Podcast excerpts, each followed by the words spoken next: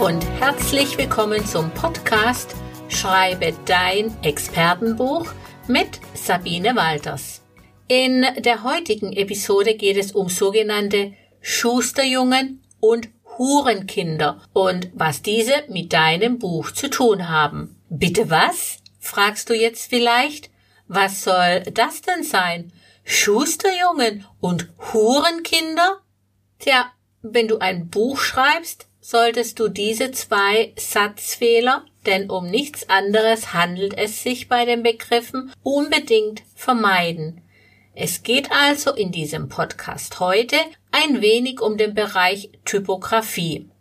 Ein Schusterjunge wird übrigens oft auch Weise, also Waisenkind genannt. Ein Hurenkind hingegen Witwe. Okay, soweit so gut. Aber was ist denn nun ein Schusterjunge? Und was ist ein Hurenkind? Im Schriftsatz handelt es sich bei beiden Begriffen um schwere Satzfehler, die den Leserhythmus empfindlich stören und einfach unästhetisch wirken.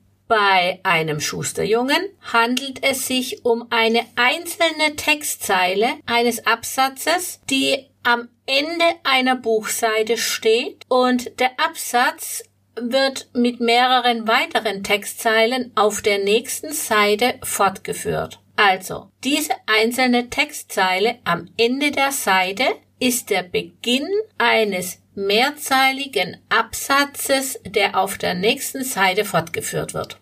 Ein Hurenkind hingegen ist das Ende eines mehrzeiligen Absatzes, das als einzelnes Wort mehrere Wörter oder als eine komplette Textzeile am Anfang einer neuen Buchseite steht. Also das einzelne Wort, mehrere Wörter oder die einzelne Textzeile am Anfang der Seite ist der Abschluss eines mehrzeiligen Absatzes aus der vorherigen Buchseite. Achte also bitte unbedingt beim Schreiben deines Textes darauf, dass du Schusterjungen und Hurenkinder vermeidest. Meist ist heute in den professionellen Layout-Programmen, aber auch zum Beispiel in Word eine entsprechende Voreinstellung möglich. In Word findest du diese über das Menü